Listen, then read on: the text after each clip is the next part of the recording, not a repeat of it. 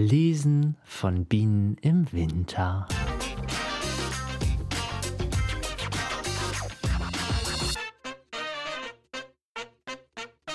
Moin und herzlich willkommen zu Immenkist, der sumsige Podcast von der Oster.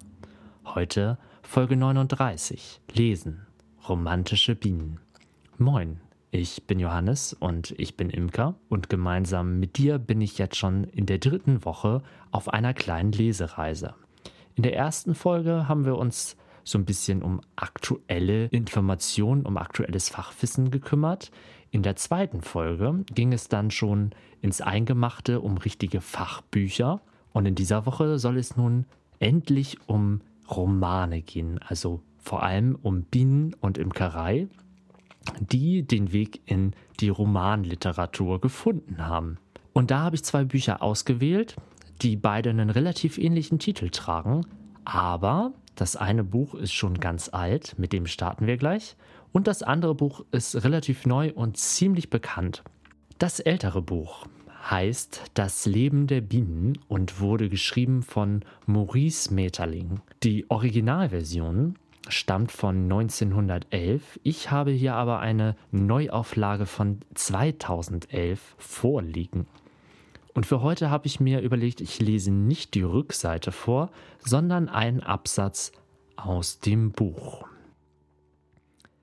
Sie vermögen also die Ereignisse des gefahrvollsten Tages in ihrem Dasein vorauszusehen. Heute leben sie nur für den großen Akt und die vielleicht wunderbaren Abenteuer, die er mit sich bringt. Heute haben sie keine Zeit, in Gärten und Wiesen hinauszuschwärmen. Und morgen oder übermorgen kann es vielleicht regnen und stürmen, ihre kleinen Flügel können erstarren und ihre Blumen sich nicht mehr öffnen. Ohne diese Voraussicht wären sie dem Hungertod preisgegeben. Nichts käme ihnen zu Hilfe, und sie würden niemanden um Hilfe bitten. Von Stock zu Stock kennen sie sich nicht und helfen sich nicht. Es kommt sogar vor, dass der Bienenachter den Bienenstock, in den er die alte Königin und den sie umgebenden Schwarm eingeschlagen hat, dicht neben den eben verlassenen Stock stellt, welches Unglück sie nun auch trifft. Man kann sagen, dass sie seinen Frieden, sein emsiges Glück, seine Reichtümer und seine Sicherheit unwiderruflich vergessen haben und dass sie alle, eine nach der anderen, bis zur letzten, lieber bei ihrer unglücklichen Königin verhungern, als in ihr Elternhaus zurückzukehren, obschon der Duft seines Überflusses, welches der Duft ihrer verflossenen Arbeit ist, bis in ihre Trübsal hinüberdringt. Das zweite Buch, das ich vorstellen möchte, heißt Die Geschichte der Bienen von Maja Lunde und ist 2015 erschienen. Ich habe hier eine Version von 2018, die im Random House Verlag erschienen ist. Und auch hier möchte ich einen kleinen Ausschnitt vorlesen.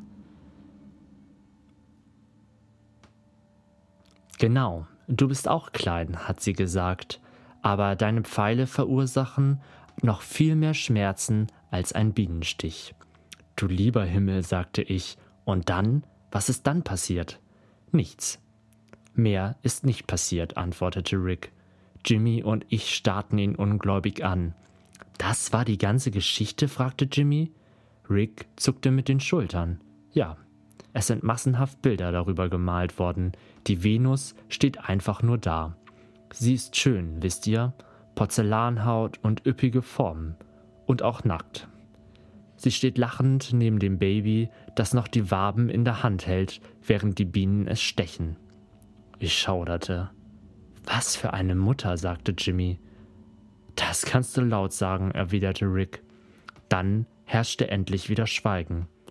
Ich schloss die Augen und versuchte das Bild von dem heulenden, von geschwollenen Stichen übersäten Baby wieder aus meinem Kopf zu kriegen.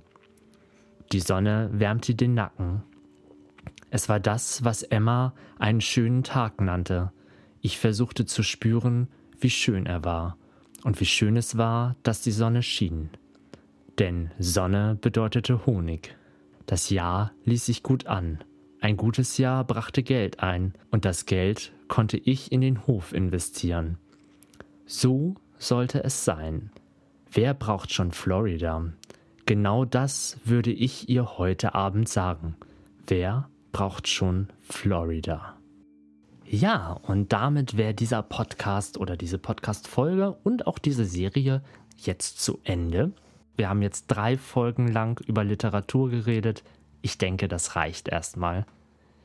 Wenn du aber noch einen guten Buchtipp für mich hast, sei es Fachbuch oder Roman oder sonst irgendwie ein Tipp von Literatur oder Hörspiel oder sonst irgendwas, was mit Bienen zu tun hat, dann schreib mir das doch gerne in die Kommentare, schick mir eine persönliche Nachricht. Ich freue mich darüber und bin, ja, ganz lesefreudig irgendwie im Moment. Wir werden uns vor Weihnachten nicht mehr hören, deshalb möchte ich allen Leuten, also dir, wenn du Weihnachten feierst, an dieser Stelle ein wunderschönes Fest wünschen. Lass dich vielleicht gut beschenken oder vor allem beschenk andere, das macht am meisten glücklich und genieß vielleicht die Zusammenkunft der Familie, ich weiß, manchmal ist das ganz schwierig, dass alle da sind, aber es gibt sicherlich den ein oder anderen Moment, der vielleicht ganz nett wird. Und wenn du keine Weihnachten feierst, dann wünsche ich dir natürlich trotzdem ein schönes, vielleicht leicht längeres Wochenende. Vielleicht hörst du dann tatsächlich Samstag unseren Podcast, denn nächste Woche erscheint am 25. unser Podcast, wie geplant, und zwar mit einer Sonderfolge. Ich möchte einmal über das Jahr zurückblicken, euch erzählen, was sich in der Imkerei so verändert hat. Ich will euch ein bisschen in Pläne einweihen. Und ja, vielleicht sammeln wir noch gemeinsam Ideen, wie dieser Podcast in Zukunft aussehen könnte. Vielleicht habt ihr Ideen, was man technisch verbessern kann. Vielleicht habt ihr Ideen, was inhaltlich geändert werden könnte. Ich habe auf jeden Fall ganz viele Ideen und das wollte ich euch einfach dann einmal mitteilen. Bis dahin wünsche ich euch eine wundervolle Zeit. Macht's gut und lasst euch nicht stechen.